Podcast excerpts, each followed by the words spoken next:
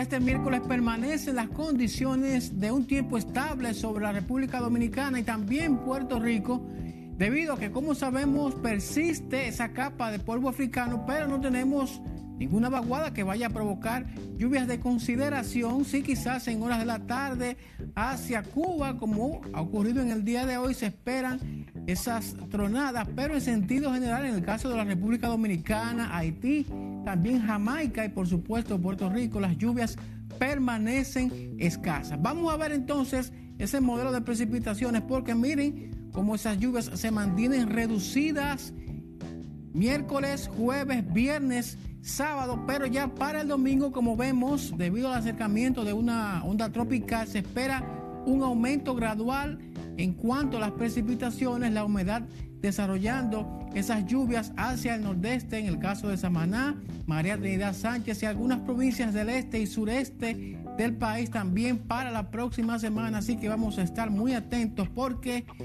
aquí las estamos necesitando, sobre todo para refrescar esas temperaturas. Hablemos entonces de esa capa de polvo africano. Miren ustedes cómo se mantiene avanzando mañana, también el jueves y el viernes. Y todavía para el sábado, incluso en horas de la tarde, se mantiene esa capa de polvo africano sobre buena parte de la región del Caribe. Y es por eso que las lluvias entonces permanecen pues alejadas. Vamos a ver entonces las temperaturas porque como sabemos, miren, están bien calurosas. 34 y 35 grados también en el caso de Santo Domingo para mañana, 31 grados en San Juan de la Maguana. Hablemos acerca de lo que ocurre o lo que se espera en cuanto al noreste o noroeste del país con 37 grados allá en Montecristi. Mientras tanto, también hablemos de lo que está sucediendo lamentablemente en Shenzhou, China.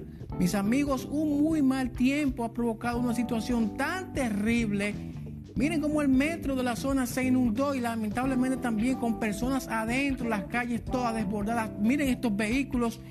Una situación que se ha venido dando en otros puntos del planeta. Recordemos que estuvo ocurriendo también en Alemania, en Bélgica, también en el caso de Estados Unidos, estos desbordamientos y estas terribles inundaciones que golpean el planeta y que nos hablan de que estas lluvias bien agresivas son parte también del cambio climático que estamos nosotros viviendo. Es todo lo que tenemos en cuanto a las condiciones.